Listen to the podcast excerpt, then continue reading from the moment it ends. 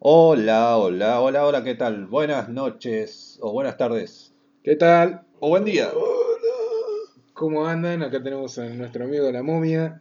Aquí estamos arrancando una nueva edición del podcast de Encerrados Afuera que nuevamente trae recomendaciones para todos. ¿Qué, ¿De qué vamos a hablar hoy? Hagamos el sumario.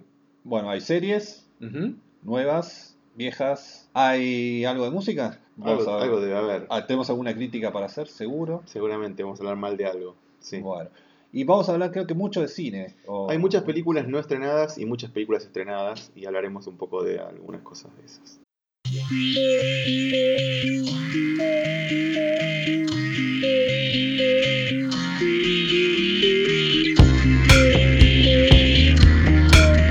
Realidad no sé por qué digo vamos a hablar de cine si los que hablan son ustedes dos. Porque son, Pablo Conde que está acá a mi izquierda y Javier Riz que está acá a mi derecha. Gracias, J. Pérez. Pero vos haces uh, eh, valiosas eh, Acotaciones. eh, acotaciones, Yo veo, duda. últimamente veo una película por mes y siempre la veo tarde, ustedes ya la vieron, ya la recontra comentaron, ya Es- me, me la espolearon toda.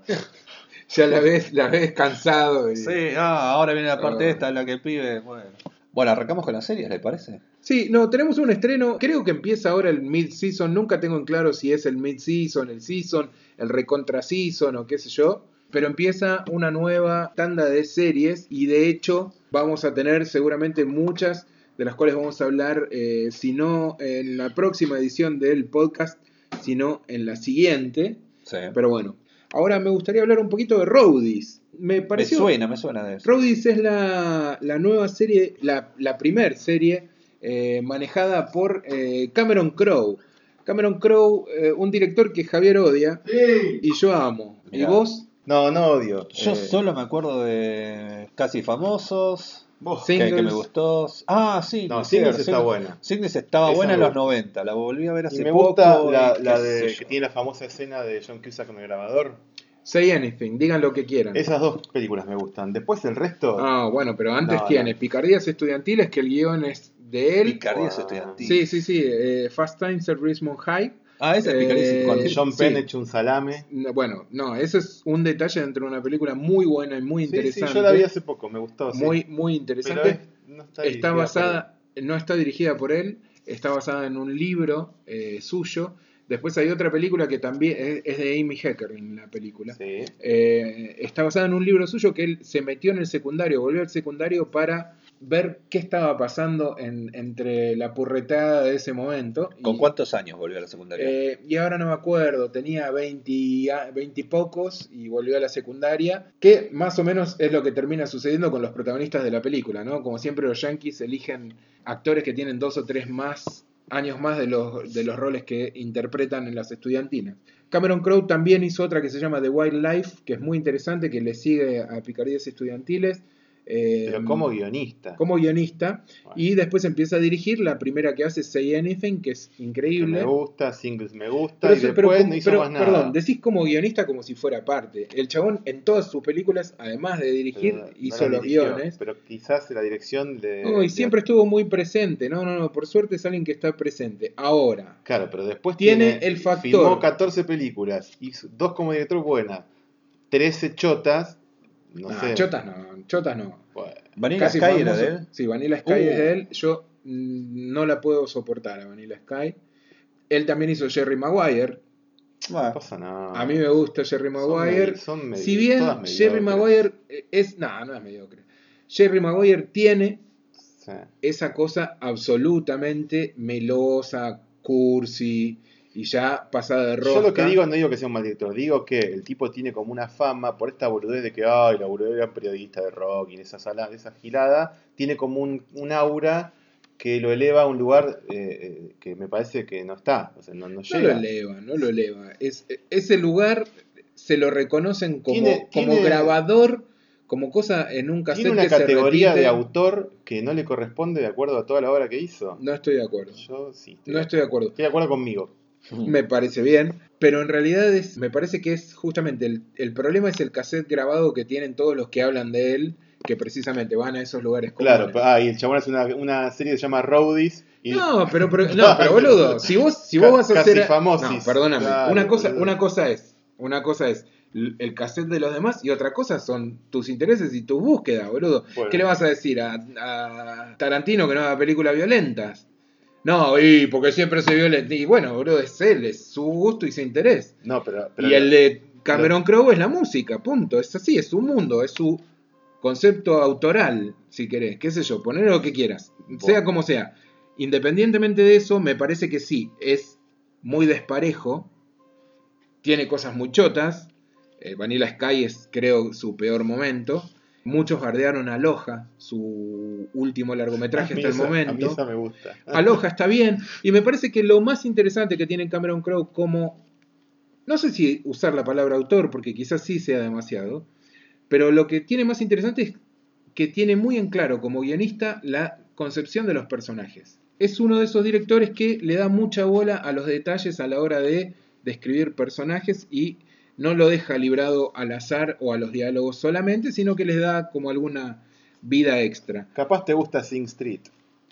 Bueno, Después- yo después- no la vi. Usted- ustedes pueden hablar de hablar eso. de No, eso. no, yo no la vi, ¿eh? Después Pero yo te voy a contar. Ah, bueno. A mí me alcanzó con ver la primera de ese director y Si después te gusta Casi Famosos, Bueno, Roadies, esta nueva serie producida por J.J. Abrams con su compañía Mal Robot o Robot Malo. Eh, es una serie precisamente en el mundillo de la música, pero de los plomos, de los que están detrás de escena del el gran show. ¿Es un homenaje al blues de los promos? Eh, ¿Plomos? exactamente. Eh, le mandamos un saludo a la gente del Blues de los Plomos. La serie está protagonizada por, eh, no sé qué palabra dije ahí, Luke Wilson, Carla Gugino y Imogen Putz, una chica eh, muy interesante. Me suena el nombre. ¿De dónde me suena? a mí me suena también. Es una actriz conocida. Cuando vean, busquen la filmografía ustedes que tienen dispositivos que se los permiten. Cuando decís muy interesante, ¿qué quiere decir? Es muy interesante y quiero decir que está muy buena. Ah, está, está. sí. La serie gira alrededor de, como decía, esta pandilla de encargados de hacer que el recital llegue a buen puerto. Eh, son los plomos eh, y la gente que está detrás de escena de una banda grande, muy popular, que toca en, en estadios eh, cubiertos en Estados Unidos. Y ya el piloto hace una buena tarea en eh, incluir a todos los, los personajes y sus idas y vueltas, sus relaciones, las relaciones de poder entre ellos, la amistad y qué sé yo. Pero sobre todo tiene esa cosa de camaradería y, amor por la tarea y etcétera, y amor por la música y etcétera, que también está muy presente en muchas de las películas que ya nombramos de Cameron Crowe.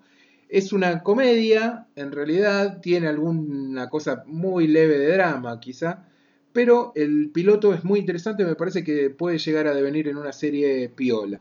Pero el piloto que dura creo que una horita redonda es muy interesante. Es como una pequeña película Sí. y tranquilamente se puede ver como una unidad. Si me la pierdo no pasa nada, ¿no? Puedes perdértela, no, no es la mejor serie que vas a ver, pero por otro lado me parece que es un lindo mundo en el cual sumergirse. Y eso hoy me parece también un lindo valor. ¿La música?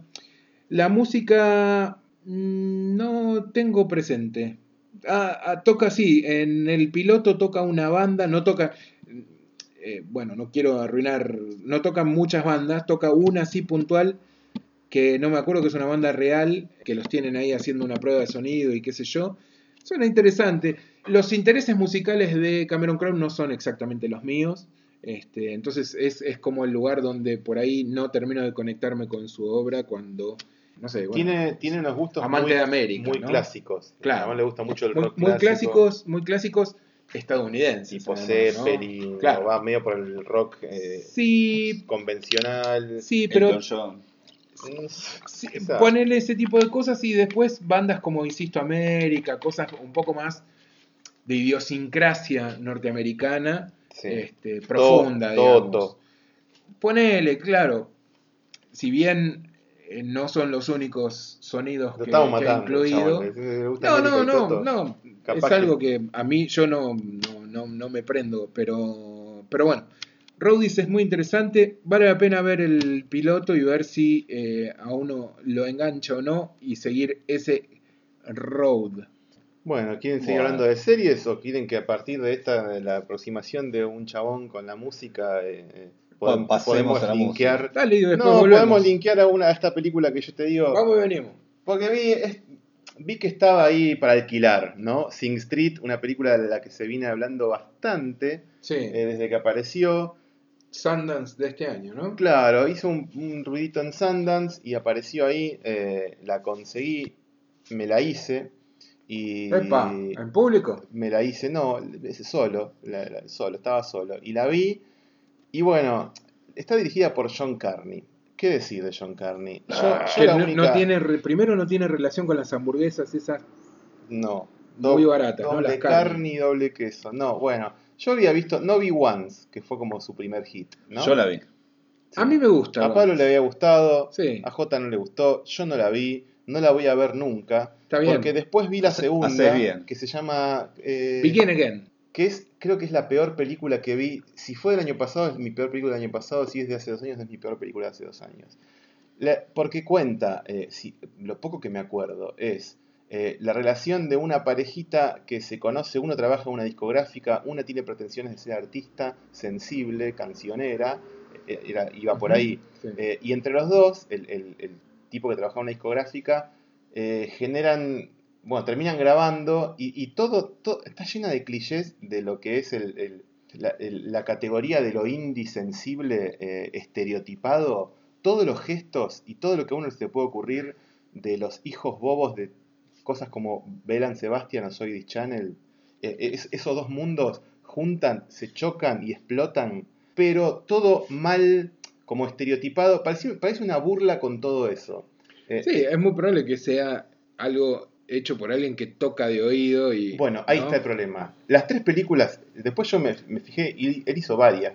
Yo no sabía que antes de Once tenía tres Tenía, o cuatro creo, películas. Sí, tenía alguna. Eh, todas sus películas, estas tres que son las más famosas, incluyendo Sing Street, de la que voy a hablar ahora, tienen eh, una relación muy fuerte con la música, con personajes, con la música. Entonces, si el tipo que hace esto toca de oído y, y su cine se centraliza o focaliza en la relación de personajes con la música, estamos en problemas, ¿no? Es como que yo haga una película sobre el rugby, que no, me sé, no sé de qué va, es más o menos, Pero- y haga tres películas sobre gente que juega al rugby. Pero You Can Try. Claro, muy bueno. Bueno, eh, te cuento, Sing Street es un poco más simpática y entradora, en principio, que las otras, porque tiene una, un- lo que se dice un plot bastante eh, ganchero. El tráiler es simpático. Es una historia que transcurre a principios de los 80, no, a mediados de los 80, y ahí ya hay un error que después le voy a marcar, que ahí me gustó agarrarle y decirle, ve Gil que toca de oído.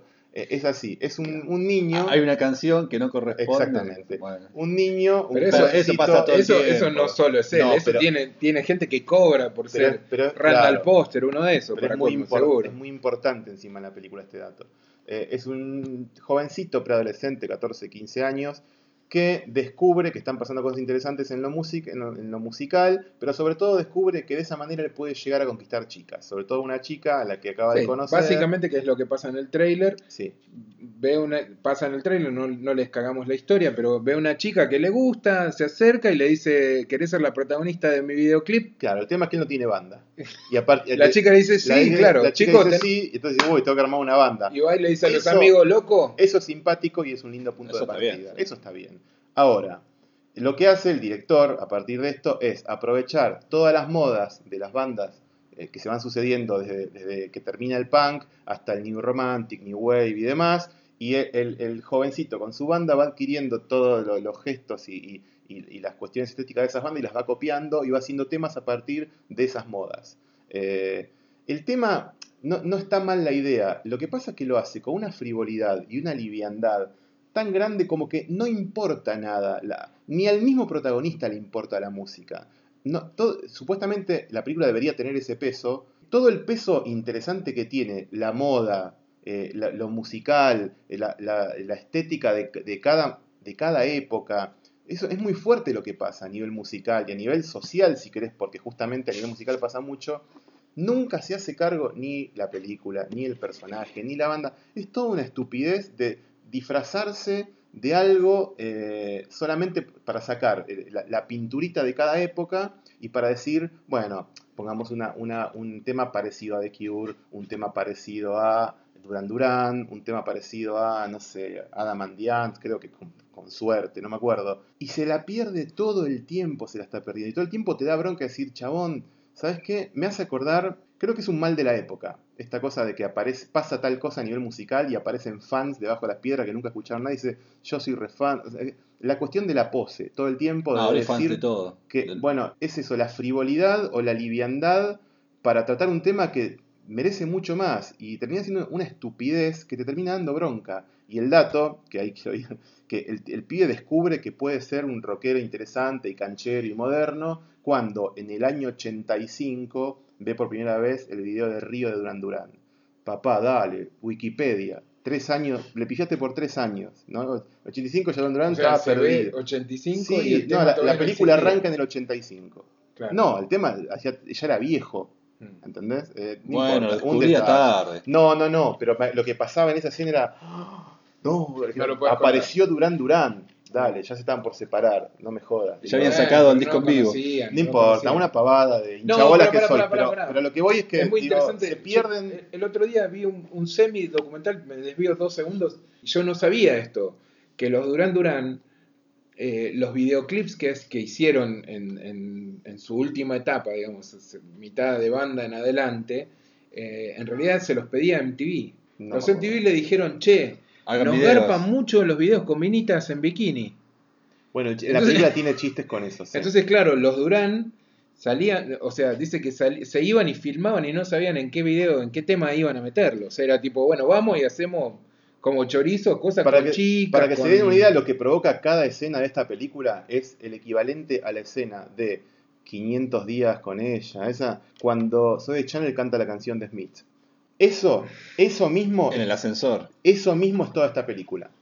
es Eso. una hora y media de eso. Es te cago a trompadas durante una hora y media. O sea, es eso. eh. A mí me liquidó.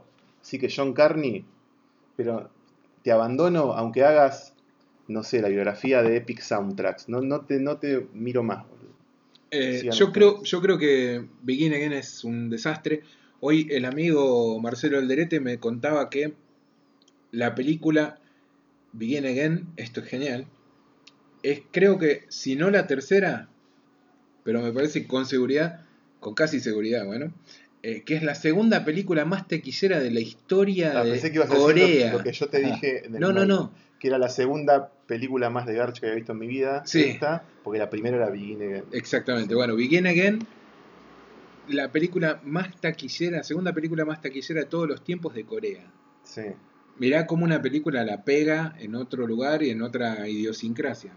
Eh, yo creo que Once lo que tenía a su favor es que musicalmente, te guste o no, porque po- es absolutamente aceptable que te parezca una mierda, eh, pero me parece que de última no tenía esta cosa de acercamiento falso, sino que fue al revés. Tenían esta movida musical y a partir de ahí construyeron la película. Pero es superficial, eso es lo que pasa. En la película el es superficial y qué sé yo, pero digo, la música está bien y está bien tratado Sí. y está bien llevado desde ese lado, porque era todo quizá lo que podía brindarle al mundo. Igual eh, la como música de. Once es totalmente intrascendente. Sí, homie, no me acuerdo cómo era la letra. Bueno, No, pero la música de. Begin Again es tremendo. Es, es el indie No, mainstream. Begin- Begin Again- es, es Begin una Again no basura. hay- es no el hay mainstream forma de- jugando al in, a hacer indie. No hay forma. ¿Y qué pasó? El tipo. Y aparte con, la, con, Con Keira Knightley. que en su peor momento, ¿no? bueno, el Digo, tipo. Pobre Kira, a mí me cae bien. No sé si es su peor.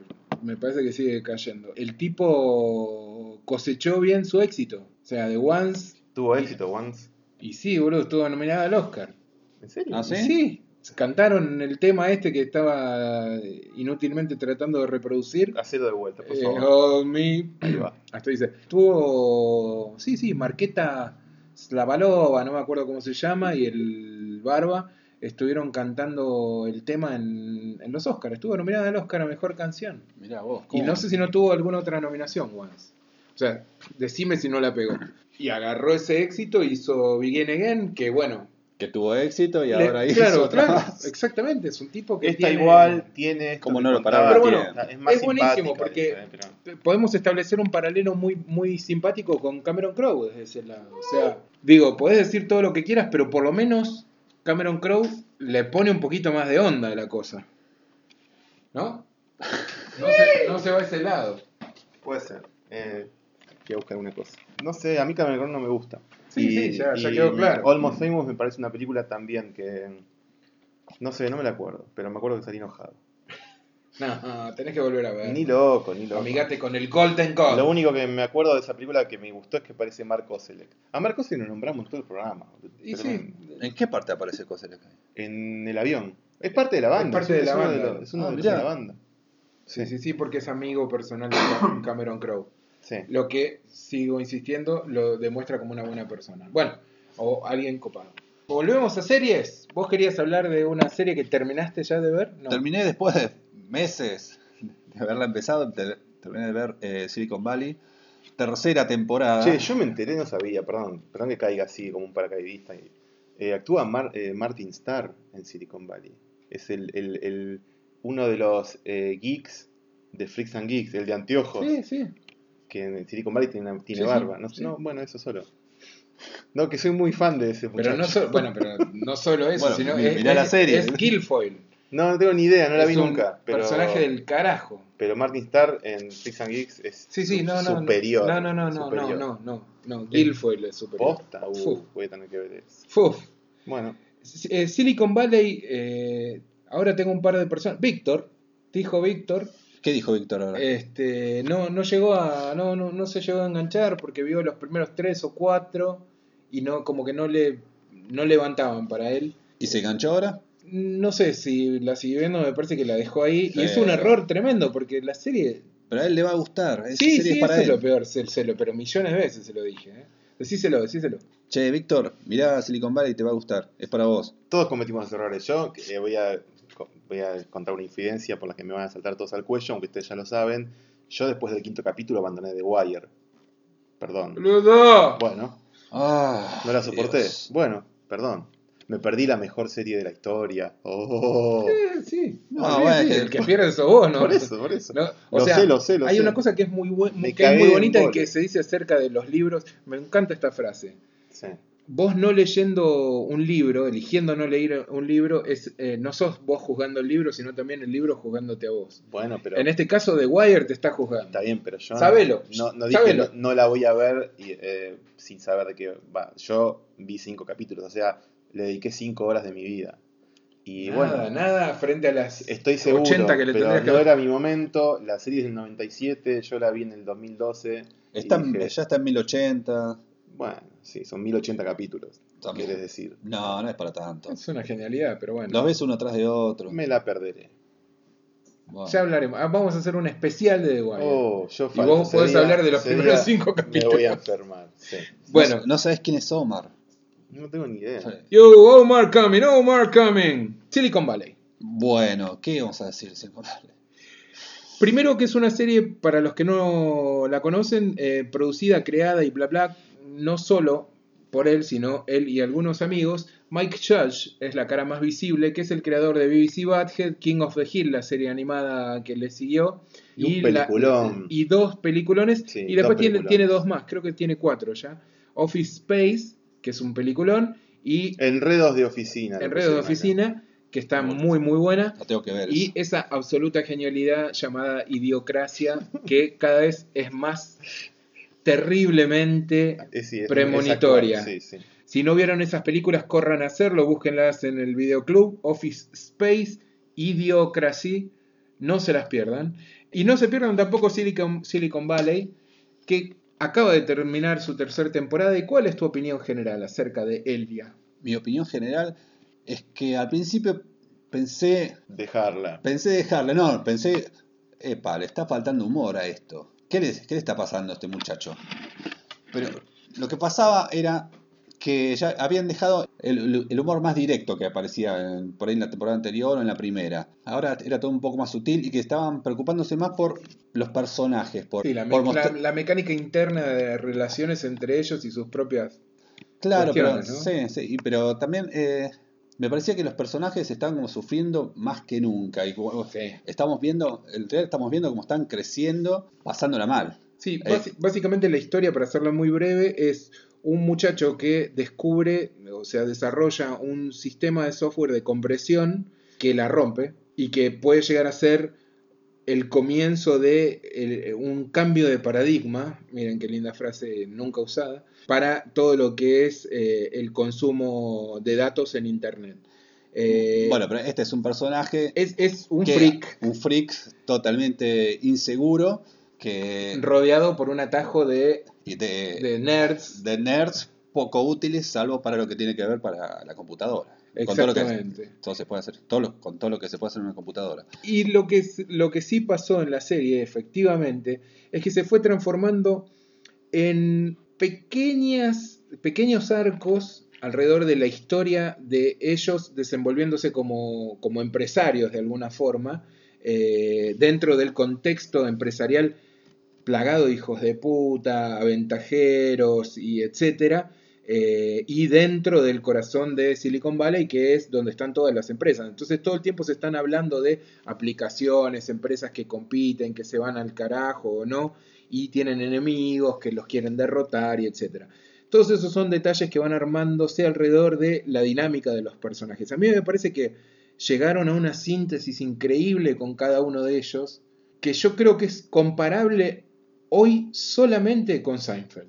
Uh, tampoco No, no, no por el estilo de humor, porque no es el mismo estilo de humor, pero se llegó a un punto en el cual me parece que tienen el mismo vuelo los personajes en cuanto a que vos le das la bienvenida a determinada actitud, en general bastante ruin, Sí. porque también van por eso. O hay dos betas distintas en los personajes, o ruines o inocentes al, al extremo del, de la idiotez. Levanto la mano, Sí. sin haber visto ni un segundo de Silicon Valley, pero habiendo visto otras comedias o sitcoms, para mí la aposta o el, o el valor que tiene eh, una comedia es cuando un personaje entra en escena y vos ya te estás riendo sin que haga nada porque ya, ya, ya sabés, ya tiene un aura y una personalidad tan fuerte. Eso pasa con ellos, pasa con ellos esto. absolutamente. En esta tercera temporada ya están Pero, pero muy claros. pero también pasa lo de, uy, ¿qué le va a pasar ahora?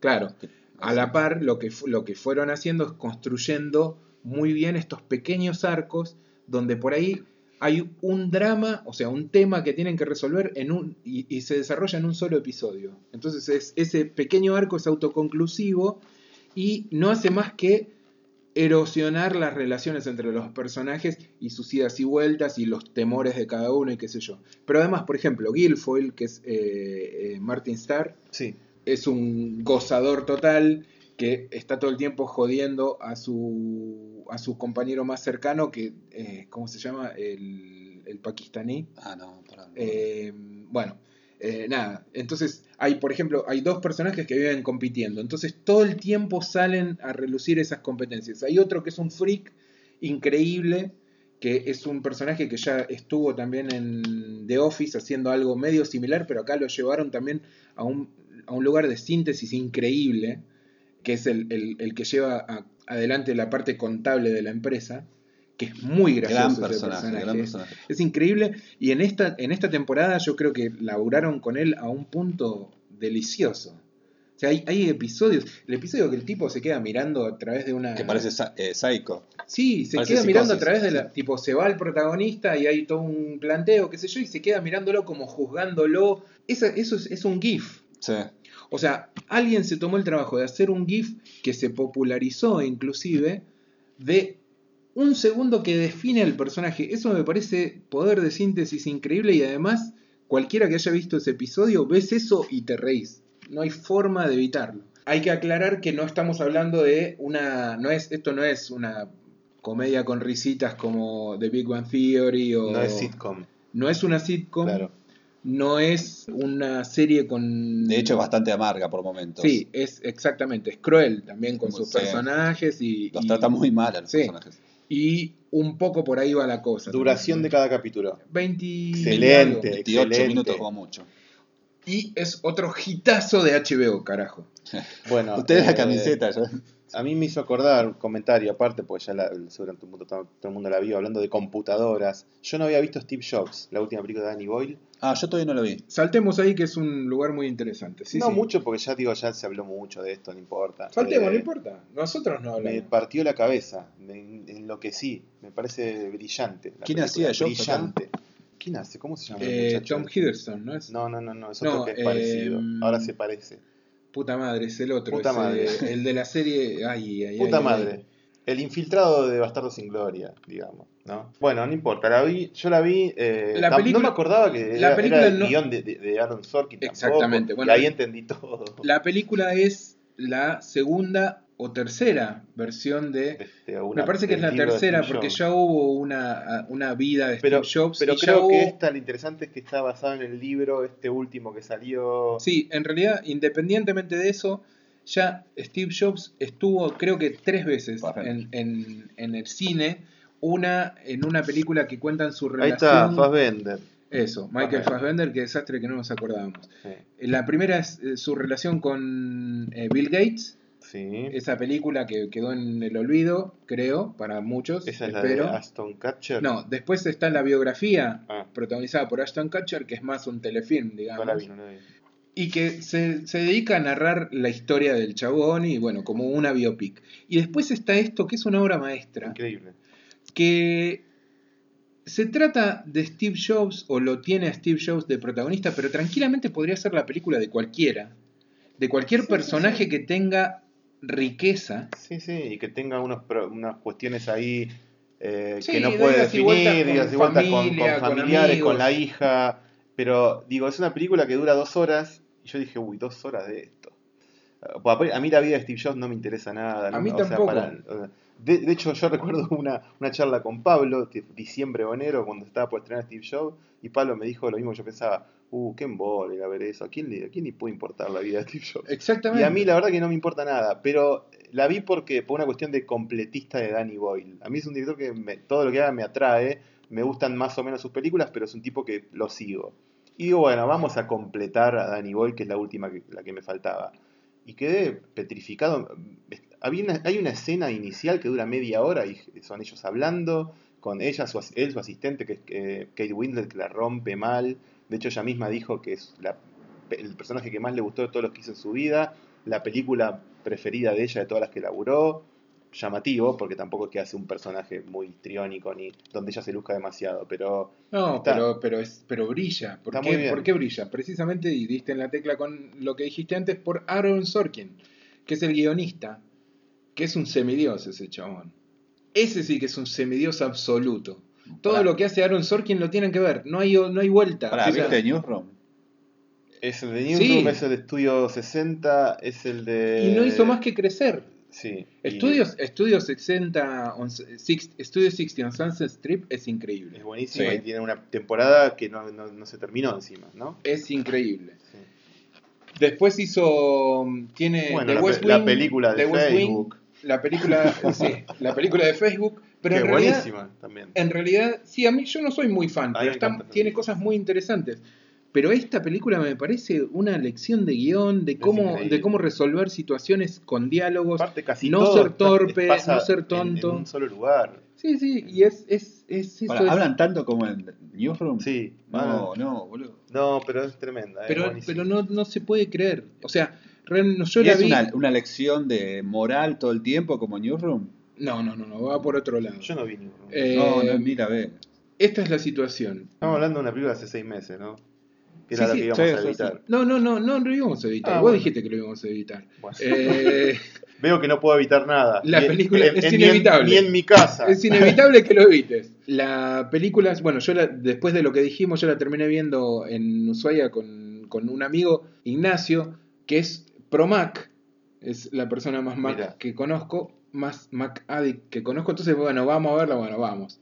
Y la verdad fue, o sea, yo estaba viendo la película y decía, estoy viendo una genialidad absoluta. mismo, O sea, no recuerdo tener esa sensación con muchas películas. Los diálogos en- con el personaje de Seth Rogen, no todo, pueden todo, creer. todo es increíble. Es una película escrita con una delicadeza, con un cariño por los personajes que está Y detallando. fuerte también, jodida. Porque la historia del chabón es jodida. Jodida y que además te, te, te, te llega, o sea, digo, porque es una persona que tiene problemas para comunicarse con el mundo, digamos, Más de allá alguna de que forma. es millonario. No, quizá por eso, ¿no? También. ¿no? Un tipo que está acostumbrado a salirse con la suya y el mundo que lo rodea y las idas y vueltas. Todo, todo lo que pasa en la película me parece genial, cómo está dosificado y en realidad, sin arruinarles mucho, son creo que cuatro momentos, ¿no? Tres o cuatro momentos en la vida de Steve Jobs. Están separados por años, es mediados de los 80, mediados de los 90 y... Sí, y, Y algo más, y, no bueno, y, y cada momento es un momento clave en la vida de Steve Jobs porque presenta una u otra nuevo producto. eh, un otro producto que lo lleva a ser Steve Jobs. Sí. Y alrededor de eso teje todo su abanico de relaciones con los personajes que eh, lo rodean o no. Su mano derecha, su secretaria, que es Kate Winslet, su hija, su ex mujer, mujer, su Un- un- ex colaborador, su- mejor claro, su ex amigo. socio y qué eh, sé yo, y sí. un- uno de los empresarios que lo acompañaron claro. este, en las buenas y en las malas o no. Seth Rogen, ¿qué personaje hace? El- el- el- su, su primer colaborador y socio, que cuando eran muy jovencitos, Bosniak, ¿no es? empezaron, claro, Ah, Bosnia, empezaron a... Es el que, básicamente, es el que le hizo el, el hardware. Eh, el cerebro, porque Sí. lo que tenía Steve Jobs que, es que no era tanto de meter manos, sino que era el que llevaba adelante el proyecto. Claro. Bosniak era el, el cerebro, cerebro. el creador del comienzo de lo que terminaría siendo... eh, Bueno, en resumidas cuentas, Steve Jobs, finalmente la vimos tarde, pero bien que hicimos. sí, Lo bueno, bien que hicimos. véanla. Vieron que siempre terminamos hablando de Seth Rogen, ¿no? Sí, ¿También? también. También es otro. Con, Koselleck con- y Rogen, Rogen sí. están Bueno, siempre. habla bien de nosotros. Sí, sí. Bueno, Más vamos- películas viejas que vimos hace poco. Paul, vos querías hablar de una basura. No, eso al final. No, Ah, va para para, el para el final. porque viene con spoilers. Sí, viene con spoilers. Ah. Eh, yo tengo, no sé si cerramos la serie, ya están, ¿no? Ya está. sí. Eh, quería hablar un poquito de El Conjuro 2, no sé si la vieron. no, pero no me va a dar miedo, no hables. ¿Vieron El te- Conjuro 1? Te voy a decir una cosa. eh, yo leí por ahí que da mucho miedo. Que, no sé, todo lo que leí me dio miedo. No lo quiero ver. No hay- O sea, básicamente tu acercamiento es el de un nene de 12 años. Sí, con estas películas sí, pero no lo puedo negar, boludo. No, bueno, no, simplemente quería decir que yo tengo... mm, Ah, quería... Dos cosas quería hacer. El Conjuro es una película de James Wan, Sí. que es un tipo que ha sido muy respetado. Muy raro, este muchacho es muy raro porque hizo, arruinó el terror y lo revitalizó. O sea, las dos cosas hizo, para mi gusto, ¿Con qué la arruinó? con el juego del miedo. Sí, La arru- arruinó el género sí. y, y dio pie a un montón de películas que son basura, para mí. A la par de eh, Eli Roth. También, Con Hostel, sí, ¿no? también, sí. Los dos, basura.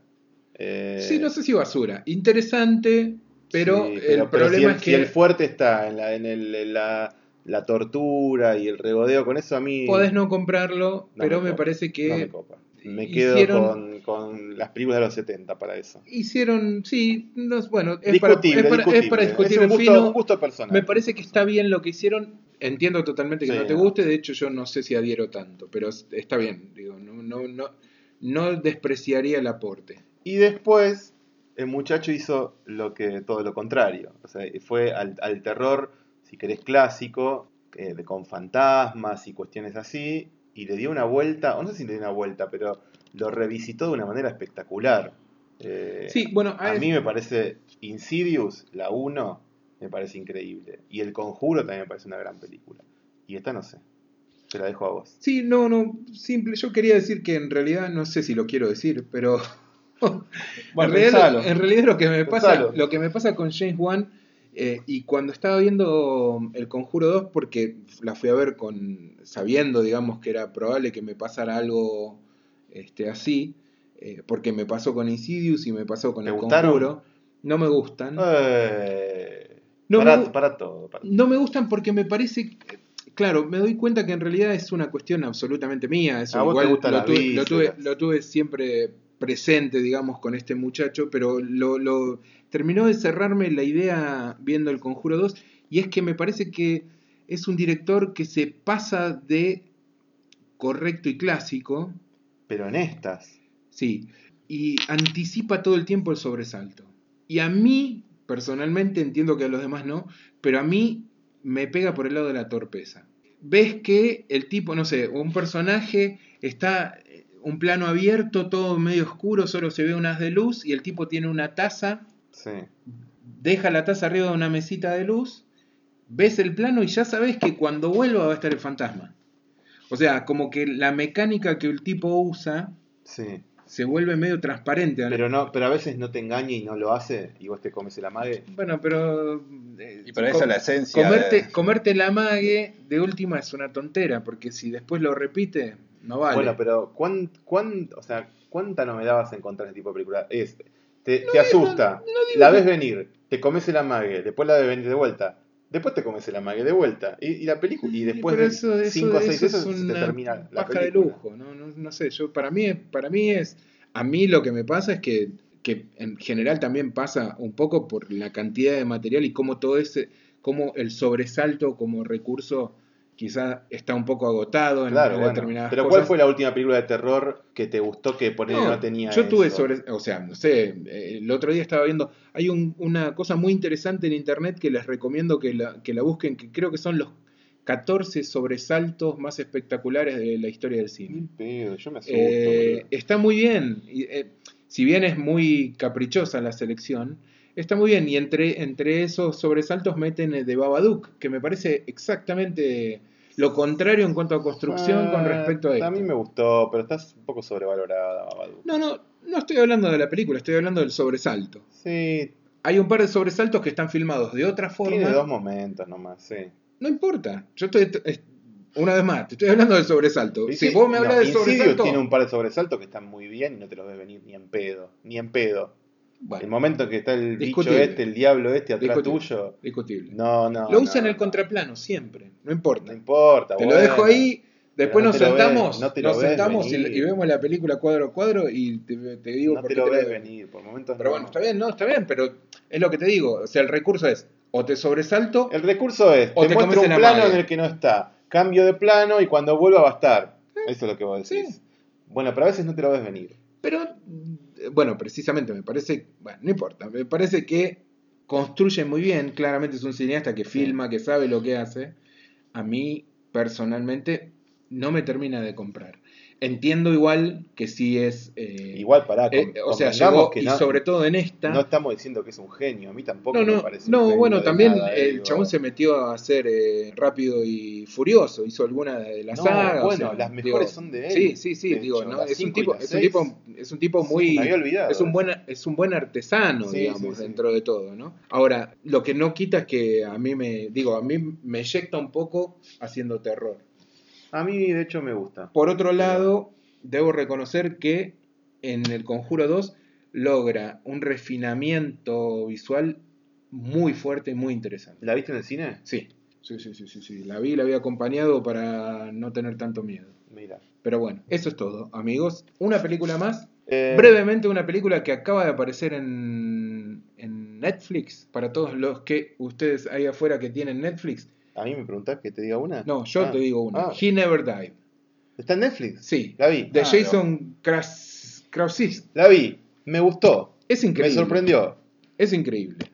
No sé si es increíble, pero ¿Es la está de muy Henry buena. Rollins? Sí. Ah. Henry Rollins que la rompe mal en esta película. Yo, yo creo que es la primera vez que Henry Rollins está a la altura de lo que uno espera. Yo, Yo, no, lo para mí es en- más, porque yo no espero nada de él. Bueno, pero yo lo vi en muchas películas donde hacía personajes rudos o qué sé yo. Eh, no es la primera vez que hace un personaje así, digamos, un malo, un, Yo un no- no maloso. un- y, y siempre era como, uy, le faltó un poquito, ¿viste? Como que el chabón escena te da más miedo que en las películas que hizo. A mí me daba miedo verlo en, en el video de El video que Liar. hacía de El Superman. Liar es genial. Ah, es genial. Sí, bueno, ahí, ahí De lo está, mismo. Sí, sí. Retoma ese Increíble, personaje. Increíble. Retoma ese, ese personaje, pero además con una sutileza y muy bien jugado. No, aparte Y además en una película clase B. Sí, porque muy es, clase Porque B. es una película clase B. Yo lamento haberla descubierto tarde. Este. Y también por otro lado agradezco, la, la había visto un amigo, este, Emilio, diciendo que era una porquería. Nombraste yo, yo- a 50 amigos Sí, en este estoy, podcast, estoy, ¿eh? Es- estoy- es- bueno, sí, sí, sí, se, acerca el día del amigo. Está boludo. bien, es verdad. Pero me había dicho, no, es una porquería, es una porquería, qué sé yo. Digo, ¿cómo? No sé. Pero Emilio, había visto un poquito Yo te trailer, confieso, digo, a ver. vos me dijiste que estaba increíble y yo la miré con un miedo. Y sí, Yo dije, vamos a ver esta porquería que a Pablo le parece increíble. y A mí me gustó mucho, sí. eh, es Sí, increíble. No, No, no, no es increíble. no, No, es increíble pará, porque la viste me, me ya bajándole. Bueno, pero me pasó lo contrario y bien, cuando hablaste de Green Room acá, a propósito del Sí. Bafisi, que se diga en el Bafisi, me dijiste no esperes mucho, para mí me había gustado mucho el anterior, bueno, a todos nos gustó Sí. Blue Ruin, y yo esperaba mucho Green Room. Vos me dijiste, mmm, mirá, ah", y yo fui tipo, bueno, vamos a ver esta que debe ser bastante chota, y me gustó bastante. Bien. Y es con, con He Never Died, la de Henry Rollins, me dijiste, increíble, increíble, y dije, mmm, no", y me gustó. Bueno, la película, brevemente, él es un personaje extraño de quien conviene no decir mucho, que tiene cierta afición por eh, la hemoglobina Sí. y a la par, o sea, él es un, algo raro, no se sabe bien No qué se es. sabe bien qué le pasa, ni qué es. Está nada. viviendo un momento como de transición, de crisis de alguna forma, y unos mafiosos se meten con él. Sí, no sabemos por qué tampoco. Y es un ser, no vamos a decir una persona, es un ser con muy pocas pulgas y muy poco tiempo para el boludeo de- ajeno. Es una película hecha con dos mangos muy bien aprovechados y un guion muy interesante, pero sobre todo esta cosa del personaje. Yo del me sentí un poco identificado por momentos. Epa, no, porque, viste que hay, ¿no te pasó que tenés días en los que estás así? Sí, claro, esto creo que pasa, son uno o dos días donde, Sí, tipo, que vos te levantás, las pelotas, no querés ¿no? que nadie te hable. claro, Vas a un bar, no querés que, pero que nadie te hable, que nada, pero na- nada, y si alguien te habla, vos le contestás tipo, sí, Ah. eh, nada, y no, no me rompan las bolas, que el mundo no me rompa las bolas. Y me gustó mucho ver ese personaje eh, constante. claro, es, es es como un tipo que lo sigue una nube, ¿no? Una Es nube con una sí. Y tormentita. yo como decía que está, que está bueno pues, estar así y, y transmitirlo. tipo, no me rompan las Y, pelotas. y claro, y es Y- alguien a quien sí. obviamente le rompen las pelotas y, y- y no lo dejan en otra situación que en resolverlo y no de la manera más pacífica posible. Él nunca murió, He Never Died. Búsquenla, está en Netflix, está dando vueltas por ahí también en Liberarte. Es una película distinta, una película interesante de las que no abundan y eso eh, creo que la hace mucho más piola. Ya que no hablamos de música y hace eh, pro- varios programas que no hablamos de música, eh, les pongo así un tema, debate, los tiro y ustedes lo debaten. Pixies, ¿para qué? Listo, debate. Oh, a esta hora. Bueno, sale un disco nuevo de los Pixies, ¿no? Eh, Sí, sale, es más, sí, sí, faltan salió, un tema de adelanto. Salió un tema de adelanto. Dios mío. Está buenísimo. Yo, ¿Qué está buenísimo? Está buenísimo que los Pixies vuelvan a grabar. Claramente, y ya lo hablamos cuando hablamos de los Pixies en algún momento. Ah, no, cuando hicimos la reseña del disco anterior de los Pixies, del último editado a hoy. Eso, Eh, ¿Hace dos años fue eso?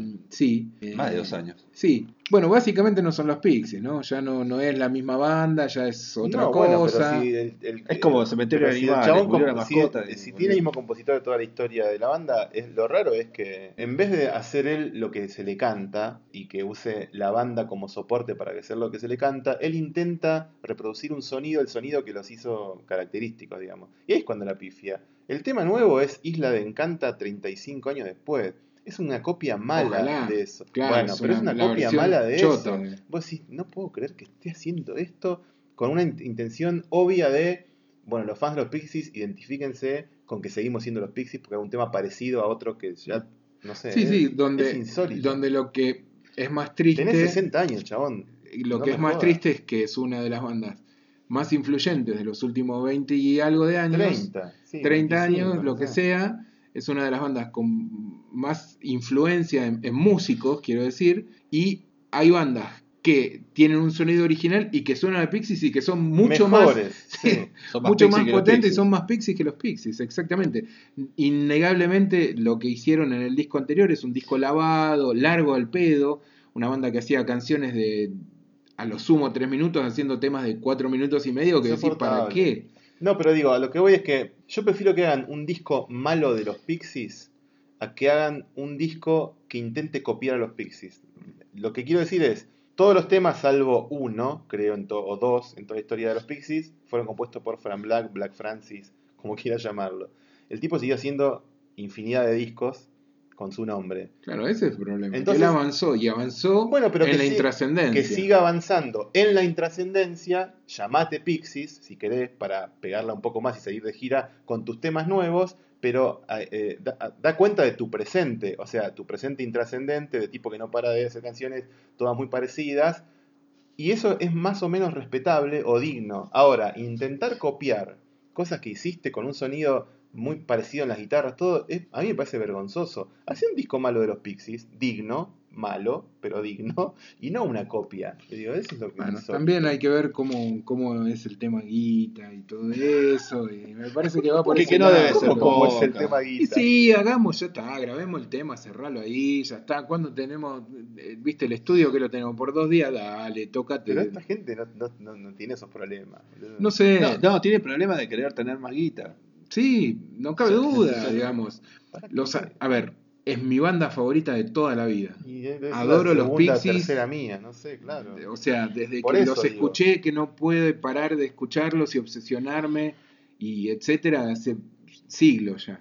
Pero no deja más que, que un, un- un regusto desagradable eh, el ver que precisamente son ellos mismos los que se están encargando de tirar abajo todos los conceptos. O sea, es imposible defenderlos. Imposible. No, no, Más manera. allá de que lo que están haciendo pueda no ser malo, porque lo Pero escuchás y la decís, no es malo, digo, pero le falta lo que hacía que los Pixies sean los Pixies, claramente. Pero eso no va a estar nunca. No. Porque tiene que ver con la edad, nervio, con el contexto, nervio, con, con, con- la ambición, con la búsqueda, Cuando ellos con, lo hacían, no con lo la hacía nadie, sí. eran originales.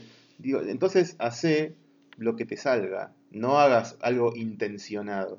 O intencional. Sí, mejor lo dicho. peor Pero es por ahí que- lo que le sale es esto. Claro, lo es que puede que sí, es ¿eh? muy Eso. claro que bueno, el tema, No, el- pero el corte Frank Black solo estaba también yéndose para un lado así. o sea, Pero era, bueno, pero era Frank Black solo, no tenía que dibujarla, no estaba vistiéndose de algo. Y el hecho de que se haya ido también, este, una vez más, porque no es la primera vez que se va, Kim Deal también habla de algo. Kim Deal que está metida con los Pixies, eh, perdón, con las Breeders, que vuelve a reflotarlas, que están grabando, supuestamente ya debe estar por salir también el disco nuevo de las, de las Breeders, con la formación que la pegó con Last Splash. Podría decirle Breeders para qué y hacemos otro debate. Pero, Bueno, pero, no. Pero me parece, sin embargo, me parece muy interesante. Los simples de, de, Sí, de Kim Deal están solista. Sí, sí, están muy esto. interesantes y valen realmente la pena. Entonces yo estoy ap- apostando un poco de dinero ahí. ¿eh? Puede ser algo Bueno, piola ese disco. Veremos qué tal. Bueno, ¿algo más o pasamos al cierre? Y ya es- eh, Ya está, hace una hora sí. estamos hablando. ¿Una hora ya? Sí. Menos sí. mal que dijimos, Ah, no, no vamos a llegar, hablemos tarde. menos. Después nos mandan mensajes por WhatsApp de que se, hizo- La se se claro. Nos duerme, tenemos público y se nos duerme acá. Piden más edición. Sí, sí, sí, sí, acá están roncando. Bueno, yo quería despedirme con algo. Despidámonos así. Esto que sigue va a ser solo para los que vieron Batman vs Superman. Ah, vas a hablar de eso. Sí, Dios mío. Sí, sí. ya- no, no es vieja esa Ya película. me, ya me dormí, eh. Ya No, no es del dos año segundos, pasado, dos ¿cuándo segundos. fue? Nos ¿Cuándo despedimos para todos los que no vieron la película, si no le cagamos la película. Pero cagásela. Si no, No, no. Hasta acá llegó eh, esta decimoquinta edición eh, de edición, qué lindo, del Festival de Cine de Mar del Plata. Del Festival Acá del llegó Podcast. Este número 15, podcast eh, quinceavo. Eh, un gusto, señores, como siempre. Dos gustos. Un ¿Qué? placer compartir este momento con ustedes. Quédense entonces si vieron Batman y Superman y les interesa un par de boludos hablando de ella. Yo no lo voy a ver, ¿me puedo ir? Sí, sí, anda. Chao. anda. ¿Ya está? ¿Se fueron? Se fueron, ¿no? Miren que le van a cagar la película. Dale. Bueno, qué bosta que es Batman vs Superman, una- boludo. No se puede creer. Sí, ¿Por qué la viste? ¿Por qué, vamos, miren ustedes también son ¿Por qué la viste? ¿Por qué vamos a Yo hablar de esta que no la película? veas, boludo. ya sé, pero bueno, estaba ahí, boludo. ¿Qué sé yo? Sí. Me miraba La con, alquilaste. me miraba con ojitos tristes. Dije, Sí. bueno, dale, venía a casa. Tres horitas tengo para. Claro, ¿qué pasó? La película se estrenó en la versión teatrical o la versión de sala, que duraba dos Gustavo. horas y media. Sí, eh, dos horas y media muy, muy vilipendiada por eso, Sí. eh, con gente diciendo que no se entendía. No, se entiende que es malísima. Se Sí, entiende, se entiende. Pero digo, había cosas como que, viste, que no cerraba la trama y etcétera. Después de eso, el director había hecho un corte que duraba cuatro horas, creo. Ah, mira qué lindo. Sí, insufrible. Pero con el estudio llegaron a la conclusión de que lo que iban a hacer era, como le fue para el orto como pocas veces a, a una película de, esa, de ese presupuesto, de esa magnitud, lo que hicieron fue que la edición de Blu-ray dure media hora más. Para que se entienda. Sí, y se llama The Ultimate, eh, la, the Ultimate o The, La- la ul- the Extraordinary Ultimate Version of the Ultimate Sí. We Don't Break the Walls Anymore. Batman vs. Superman y todo lo que dijimos antes. Tiempo adicional. Es una mierda con esa media. Yo no sé, o sea, digo, no vi la versión en el cine, por suerte. Es una mierda. Lo que Por yo vi es una mierda. Eh, es una película que peca de tomarse así en serio a un nivel increíble. O sea, increíble que haya pelotudeces ¿Quién la como las que dirige uno ve. y quién la produce?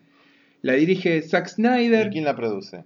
Eh, no me acuerdo quién la El produce. pelotudo de Christopher Nolan, ¿no la produce? Y Christopher Nolan, Bueno, sí. Eh, una bosta.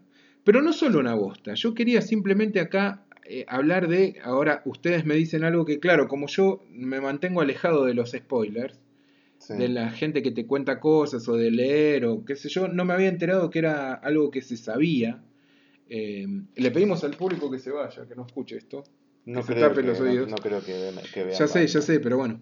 Eh, hay una cosa que es clave en la película, ustedes que están escuchando son los que la vieron, así que no les vamos a arruinar esto, pero es el momento en el que Batman, después de hacer un montón de proezas, logra tener cerca de la muerte, de alguna forma, digamos, a, a Superman. Lo tiene a tiro ahí, lo va a Lo liquidar. tiene ahí, le está por dar la estacada final. Que ya la razón por la que se pelean es, es absurda y no, no tiene gollete. La, no razón, la razón por la que se pelean se justifica para el orto. Sí, Eh, y en realidad está hecha con fuerza por Frank Miller en The Dark Knight, sí. donde se lo presenta a Batman como un lacayo directo de Ronald Reagan, y Ronald Reagan le dice, mira, anda a hacerme bosta a este, A este caballerito de la noche, viste, que es- está haciendo... Está Claro. ayudando a los, a los anarcopunks, entonces anda y hacémelo bosta y eh, Superman, que es, eh, que es la bandera de Estados Unidos, sí. va a hacer mierda a, a Batman. Uh, Ahí está muy me bueno. de hablar de una película. Bueno, eh, ahora, ahora, ahora, ahora lo forzamos si querés. No, no, otro día. Eh, bueno, La vi especialmente para vos. la puta madre. La cuestión es que en esta película está justificado simplemente por esa pelotudez de- de- del comienzo de, de Batman. Rompiendo este, todo. sí. Ba- Superman, Superman rompiendo, rompiendo todo, todo. y Batman mirando al cielo, eh, Bruce Wayne, eh, ya me las vas a pagar, puto. Sí, y sí. eso. Bueno, lo está por matar, vamos, corte A, lo está por matar, lo tiene ahí y dice, ¡Salva a Marta! ¡Salva a Marta! Dice Superman en su último, supuesto último aliento. Y el otro, pará, ¿quién es Marta? ¿Por qué decís Marta? ¿Qué, ¿Por qué decís Marta? ¿Qué ¿Por te- qué qué decís te metes Marta? con Marta? Marta que era su mamá. Claro, la mamá de Batman. Y que también es el nombre de la mamá de Superman. Claro, y le estaba diciendo que salga la mamá de Superman. Salva a Marta. ¿Qué? O sea que tu mamá se llama Marta. Uy, Oh, entonces no, pará, amigo. No, Se pará, vuelven tenemos, amigos, tenemos algo en común. Se No, vuelven discul- amigos. disculpame. Estamos hablando de Batman, el cerebro máximo, porque es así. Es espectacular. Batman es el, el- el personaje, originalmente es el detective Batman, Sí. ¿no? La persona fría, racional, con... Está bien, ponele que le pegue un poco, porque de hecho estos hijos de mil puta te meten el flashback de él yendo a la tumba de la madre. Pero pará, y aparte, además te digo, muestran la tumba de la no, madre, pero Te ¿no? muestran el origen, o te muestran cómo matan a los padres de Batman. Pero, ¿Otra vez? Por decimoquinta vez. Pero eh, eh, en Gotham está, creo, también. En todos serie. lados, en todos lados, sí, Ah, sí. no sé, bueno, no pero es que, es que hay gente que todavía no sabe. pero- Puede ser. No, Bueno. La contaron 40 veces. Está bien, pero para la mitología tienen que hacerlo de nuevo porque después es fuerte para la. es un dato fuerte para la, la mierda esta de justificación de que de golpe, a punto de matarlo, se hagan amigos porque la madre se llama igual y pensaba, uy, está hablando de mi mamá. Bueno, es un- me parece una mierda, un insulto al espectador eso. Sí, Bueno, pero insulto no, absoluto. ojo, eh, es otro tema de ese. ¿Qué tipo de espectador merece esas películas? Digo, lo siento. Bueno, Lo en siento. el medio, el chiste, hoy, este, otro amigo, Arca, eh, hoy hacía justamente el chiste de- del ladrón que llega, que aparece en la madrugada en una casa y cuando eh, está robando la habitación y de repente prende la luz, se da vuelta y en la cama están el, el dueño de casa y la mujer y el ladrón les dice, bueno, eh, me vieron la cara, voy a tener que matar por lo menos a uno de ustedes para que el otro sepa que lo puedo matar también. Entonces, los voy a matar. ¿Cómo se llaman? Quiero saber cómo se llaman antes. Y la mina dice Marta. Ah, mi mamá se llama Marta. Por eso la voy a perdonar. ¿Y usted cómo se llama? Juan, pero en el barrio me dicen Marta. Está bien, está muy bien. Ese chiste de mierda es la resolución de Batman. Bueno, boludo, pero digo, Es volviendo a esto del espectador, digo, Iorio diría, este Batman existe por ustedes, Giles, Sí, le diría al, espectador. Bueno, pero lo mismo ser. pasa con todos los superhéroes, ¿no? Claramente. Bueno, estos superhéroes existen por ustedes, Claramente. Giles. Lo más patético de esta película y totalmente metido, inclusive en estas tres horas. Metido a torniquete, es lo que va a dar pie a la siguiente película de superhéroes de DC, que es la de la Liga de la Justicia. Dale, te, Oh. espero, te espero en la puerta del cine. Madre Santa, boludo. O sea, con una... Marta, Marta con- Santa. Marta Santa, con una Marta triquiñuela asquerosa de guion escrita por un Joven, mono. Un joven. Por un mono. Un joven mono. eh, muestran a Aquaman, Flash y no me acuerdo qué otro personaje que están, bueno, los frikis ahora deben estar puteando porque hay Bueno, ¿te mucho, acordás? Sí. hay mucho, no solo no me acuerdo, sino que hay mucho fan de DC y gente que Oh. protege y, y Intocable, de- intocable. Sí, sí, es, es divertida, por lo menos es divertida. Ah. Dicen, o cosas así. Qué bosta, por Dios. No nos hagamos más mal de sangre, Pablo. Eh, la raza humana está perdida. Sí. Y los superhéroes también. No, los superhéroes van a seguir vivos. Y por Marta, la mamá de Superman, está perdida. ¿no? Marta, la mamá de Superman y la mamá de Batman, las dos. mamá, Igual, cagó- cagó fuego. la Lo único que te puedo decir de la mamá de Superman, la de, la de ¿quién era la mamá de Batman? Creo que era la chica de, de Walking Dead, no sé si me parece o es, pero bueno. Sea como sea, la mamá de Superman Sí. es Diane Lane. sí. Erecciones fatales y Uh, eternas no hace con ella. falta, Pablo, no hace Diane Lane. falta. Te amamos, Diane Lane. Marta, cuando pueda te vacuno. Marta, my dear.